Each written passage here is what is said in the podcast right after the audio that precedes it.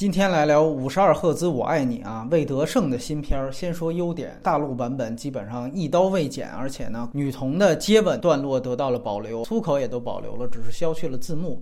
没记错的话，这应该也是第一部啊出现在内地银幕中公开身份的同性情侣和同性接吻。像北西一呀、心花怒放这些国产片儿都只是暗示，而且北西一我记得采访的时候都不让说，心花怒放呢是接吻的镜头被删了。还是木乃伊那句话啊，如果境外电影都允许同性元素和同性接吻的镜头公开出现的话，我希望对内地电影可以一视同仁，不要再有任何的歧视。这还不仅是性向歧视。更是地域歧视，一等洋人，二等港台，这事儿真够了。但尴尬也在这儿，这是继《决战食神》之后，今年第二部档期错位的电影。都知道这片在台湾是一月底上映的，离情人节很近，而且这片完全是气氛类电影，就是开口闭口的情人节，等于他和中国春节档那些穿着大棉袄、下着大雪、片尾对着镜头拜年的贺岁片是一样的。你想想，拜年的电影要放在现在上，那观众不得疯了？而且由于档期错位啊，导致了本片一个称同的重要表达，现在看起来很尴尬了。这里就剧透了，片子里张蓉蓉那对同性情侣想去广场结婚，结果工作人员不允许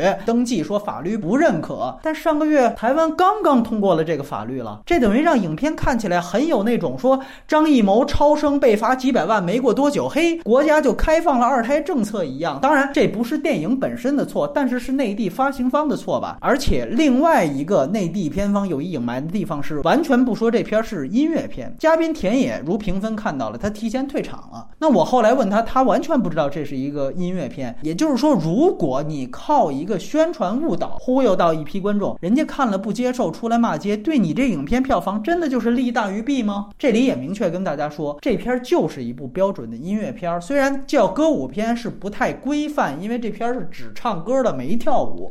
但是是百分之百纯粹的音乐片，从头唱到尾，唱烦了为止。你是不是爱看音乐片？大家掂量一下再去看，这也是这个片子完全不能及格的原因。从音乐片的角度来说，几乎就是一无是处啊！如果不是因为极个别不唱歌的桥段还可以的话，我连四点五都给不了。听说周杰伦推荐了这部电影，说句很多人不爱听的话，这片在音乐片的维度也就比《天台爱情》强那么一点了。最大的问题，这片场面。调度从头到尾都不对，不对到可以被放进教科书当反例的程度。音乐片最讲究全世界共舞，这样才能带节奏、带气氛，让观众入戏。这片恰恰犯了这个大忌。第一，分镜太多，剪辑太乱。音乐片讲究主角与摄影机的共舞，摄影机最好能成为主角的一个舞伴。这片别说这个了，根本就没有摄影机运动，不随着韵律节奏运动，音乐和画面就会割裂，音乐就会变成单纯的 BGM。这也是好多歌舞片相关场景要用长镜头的原因。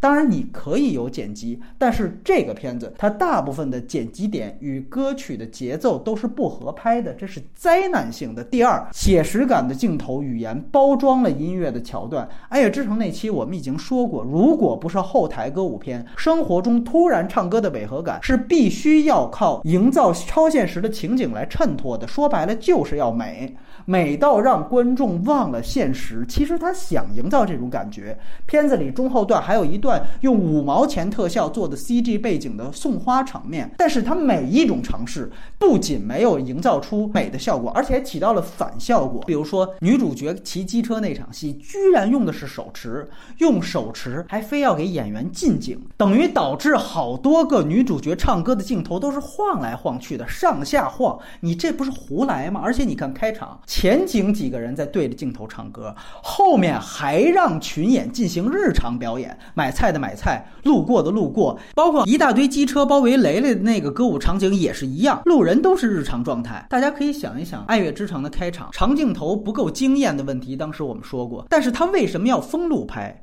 也就是说，即便他拒绝了棚拍，但是也要画面里所有人一起共舞，只有这样，音乐片的调子才能定下来。虽然我之前也觉得魏德胜是过誉的，但是我没想到他这部导演水准能表现得如此之差。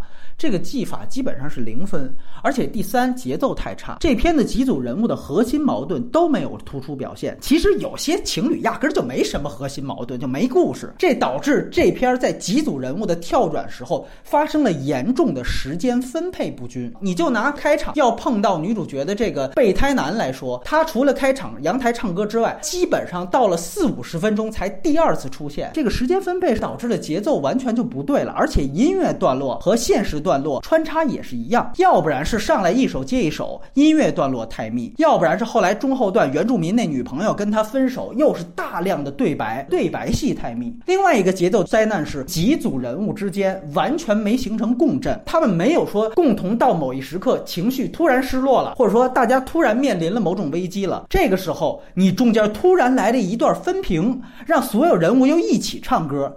你如果没有共振的时刻，你一起唱歌是强行删节奏。大家如果回忆一下的话，甚至。男一和女一的撞车戏都还没发生，等于这个片子第一男女主角俩人都还没见面呢。你这个时候一起唱什么歌呢？唱功和颜值的问题我就不评了，因为这些相对而言都是更加主观的判断。但是所有主演的表演都太差了，这个应该有目共睹吧？就拿那个弹缺根弦吉他的那原住民来说，我不知道是不是完全是因为台湾的政治正确，非得用一个原住民当主角，他简直就是不会演戏。每一场戏眼神儿都是直的，咱们内地观众也可以放平心态啊，别学广电，好像舶来品就一定要高人一等。哎呦，台湾的片子小清新啊，暖心了，起评分就好像高到不知道哪里去了。对洋人也一样，仔细想想，《美女与野兽》的歌舞片拍的又怎么样呢？唯一比这片强的就是特效吧，而且服化道的华美也是可以靠钱砸出来的。但是最后两个片子，你看看都是故事不行，导演也差，最后只能靠各种各样的政治正确梗来讨好观众，那这和我们的主旋律又有什么区别呢？